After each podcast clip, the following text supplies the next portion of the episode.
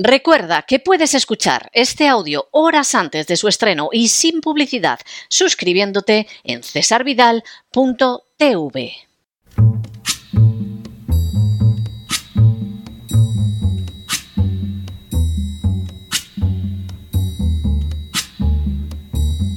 La voz con César Vidal, desde el exilio.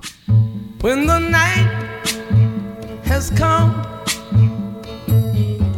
and the land is dark and the moon is the only light we'll see. No, I won't be afraid. Oh, I won't be afraid just as long as you stand, stand by me. Muy buenos días, muy buenas tardes, muy buenas noches y muy bienvenidos a esta nueva singladura de la voz. Soy César Vidal, hoy es el viernes 15 de diciembre de 2023 y me dirijo a los hispanoparlantes de ambos hemisferios, a los situados a uno y otro lado del Atlántico y del Pacífico en esta última emisión del año, y como siempre lo hago desde el exilio. Corría el año 1603 y más concretamente la noche del día 17 de diciembre, cuando el astrónomo Kepler se hallaba sentado en el Gratschin de Praga observando la conjunción de los planetas Saturno y Júpiter que se producía en la constelación de los peces. Mientras Kepler se entregaba a la tarea de calcular esas posiciones, dio con un escrito del rabino Abarbanel en el que se afirmaba que el nacimiento del Mesías tenía que producirse exactamente en esas mismas circunstancias.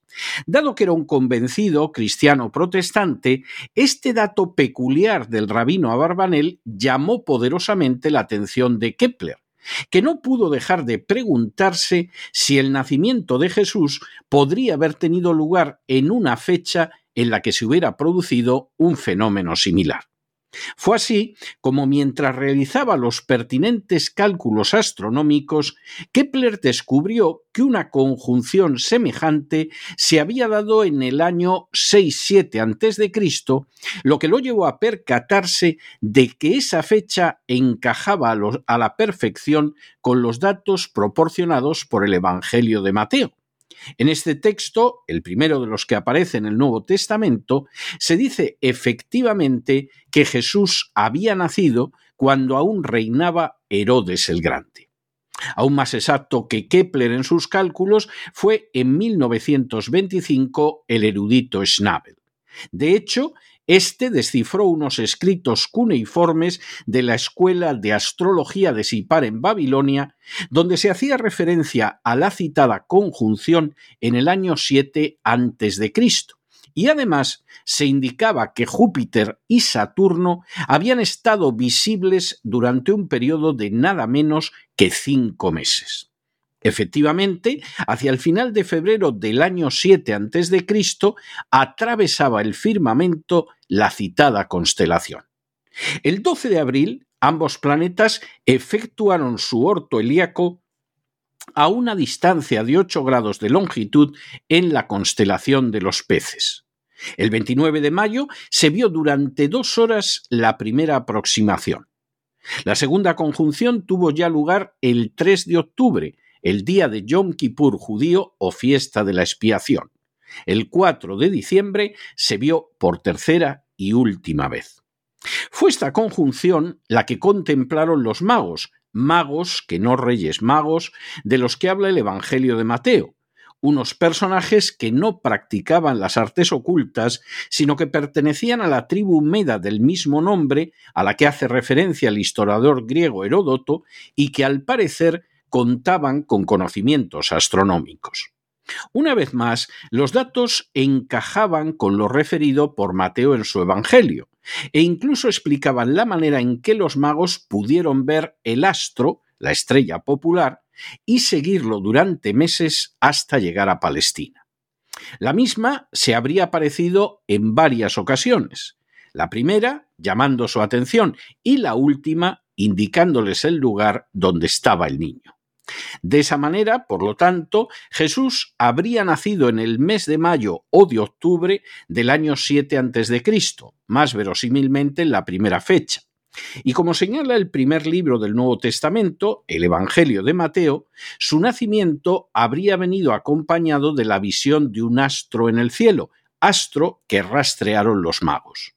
Por añadidura, Jesús había nacido justo en la época en que la Biblia, a través de la profecía del patriarca Jacob, recogida en el libro de los números, señalaba que nacería el Mesías, es decir, en el momento en que el trono judío lo ocuparía un no judío. Esa fue precisamente la época de Herodes el Grande, el único no judío que llegó a ser rey de los judíos. Y Jesús fue el único judío de la historia que cumplió esa profecía mesiánica que indicaba la fecha de su nacimiento y que fue pronunciada por el patriarca Jacob. Hoy, quien se dirige a ustedes realiza el último programa de este año y desea recordarles que estamos en la época de Navidad.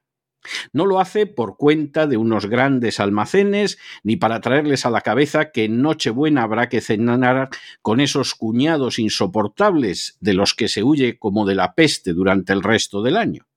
Tampoco pretende incitarlos al consumo, a los atracones o a las borracheras que de manera tan lamentable suelen darse en estas fiestas.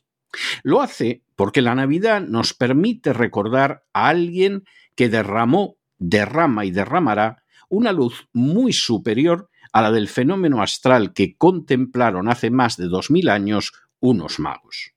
La historia de la humanidad sería totalmente distinta si Jesús no hubiera venido al mundo.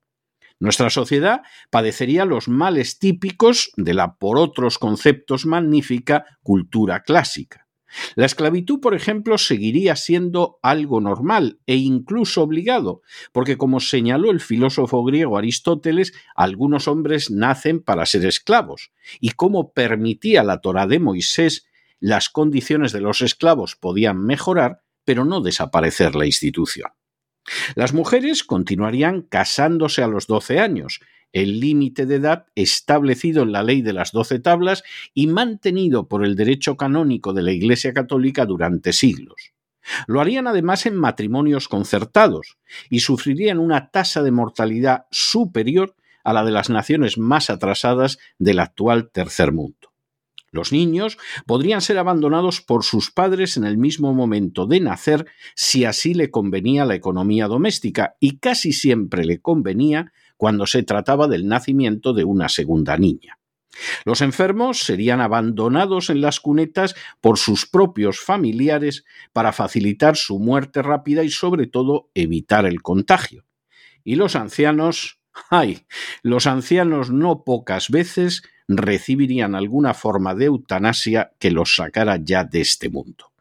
Incluso en el seno del pueblo de Israel, no solo los ultraortodoxos, sino todos seguirían rezando por las mañanas esa fórmula de oración que afirma Te doy gracias, Señor, porque no soy ni animal, ni mujer, ni gentil, marcando un muro de separación entre judíos y gentiles que sólo la enseñanza de Jesús conseguiría derribar.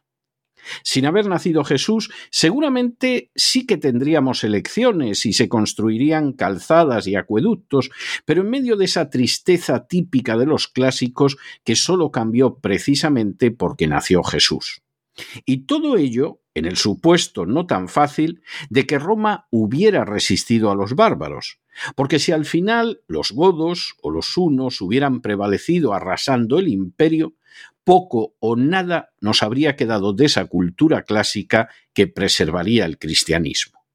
Tampoco habríamos conocido, ni mucho menos, los grandes aportes de la Reforma, como una cultura bíblica del trabajo, la revolución científica del siglo XVI, la doctrina contemporánea de los derechos humanos, la idea de perseguir una alfabetización generalizada, la erradicación de la mentira y del hurto como pecados veniales o la democracia contemporánea.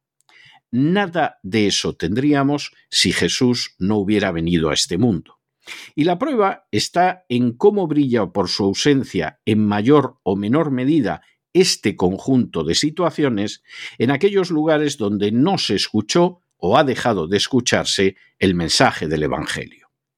Por encima de todos esos logros innegables vinculados al cristianismo, por añadidura y de manera muchísimo más importante, millones de personas no habrían conocido jamás a lo largo de estos dos milenios lo que es la paz de corazón, ni sabido la esperanza que se experimenta en medio de las dificultades, ni disfrutado la confianza serena en la vida tras la muerte, ni experimentado el gozo del perdón que no deriva de rituales y de ceremonias, sino sólo del abrazo gratuito de Dios que únicamente puede ser recibido mediante la fe. Jesús ha sido la luz indescriptible que lo ha hecho posible para millones de seres humanos a lo largo de dos milenios. Lo que quien ahora se dirige a ustedes pretende hoy es dejarles no un simple recuerdo histórico. Se trata más bien de una reflexión y de una invitación. Ambas las dirijo a todos aquellos que nos escuchan, a los que no tienen voz, a los ancianos, a los enfermos, a los huérfanos, a los deprimidos, a los que se encuentran solos, a los que carecen de un empleo digno, a los que sufren, a los que no disponen de alguien que los escuche, a los que se sobrecogen pensando en un futuro de agitación interminable, a los que miran en torno suyo sin poder encontrar un rostro amigo, a los que lloran. A todos ellos y a muchos más quiero hoy recordarles que la paz, la esperanza, la confianza, el perdón, todo eso y más, se halla a disposición de aquellos que abren sus corazones a Jesús, a pesar de la crisis económica, de las desastrosas castas que padecemos o de la inseguridad relacionada con el futuro. Los invito a todos a alegrarse, aunque parezca que no hay motivos. En realidad los hay de sobra, siquiera porque en estos últimos días de 2023 podemos darle gracias a Dios porque hace más de dos mil años nació Jesús y su luz ilumina al mundo que está sumido en las peores negruras. Ahora mismo, en este mismo instante, Jesús está llamándolos para que acepten su reconciliación y su abrazo de amor. No dejen pasar un día más para hacerlo, porque es la decisión más importante que pueden tomar en sus vidas. En cuanto a nosotros, no dejaremos de estar con ustedes durante las vacaciones de Navidad. Aunque la voz descansa por unas semanas, seguiremos de manera ininterrumpida con los programas exclusivos de cesarvidal.tv. Podrán continuar acudiendo a los posts de cesarvidal.com y Dios mediante, si fuera menester, regresaríamos cuando haya noticias de especial relevancia para proporcionarles un análisis sólido, veraz e imparcial. En otras palabras, aún de vacaciones continuaremos a su lado. Y lo haremos porque ustedes nos importan. Porque ustedes son alguien en quienes pensamos continuamente cuando hacemos hasta el último minuto de los programas cotidianos. Porque a ustedes, aunque quizá no les veamos la cara nunca, aunque quizá no nos hayamos encontrado en algún momento, aunque Dios sabe si alguna vez se producirá ese encuentro, los queremos y los queremos de corazón. De manera que hoy más que nunca no se dejen llevar por el desánimo o la frustración, porque a pesar de que los poderosos muchas veces parecen gigantes, es sólo porque se les contempla de rodillas, y ya va siendo hora de ponerse en pie. Mientras tanto, en el tiempo que han necesitado ustedes para escuchar este editorial, la deuda pública española ha aumentado en cerca de 7 millones de euros y el programa La Voz puede decir con inmensa satisfacción que ni un solo céntimo de esa deuda ha ido a parar a sus arcas. Muy buenos días, muy buenas tardes, muy buenas noches. Les ha hablado César Vidal desde el exilio. Hoy, más que nunca, feliz Navidad y que Dios los bendiga.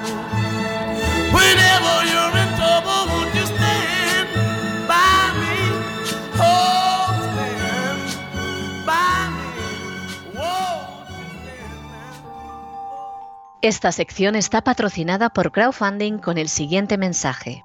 Nuestro Señor Jesucristo, el único Dios verdadero, es misericordioso y nuestro Salvador.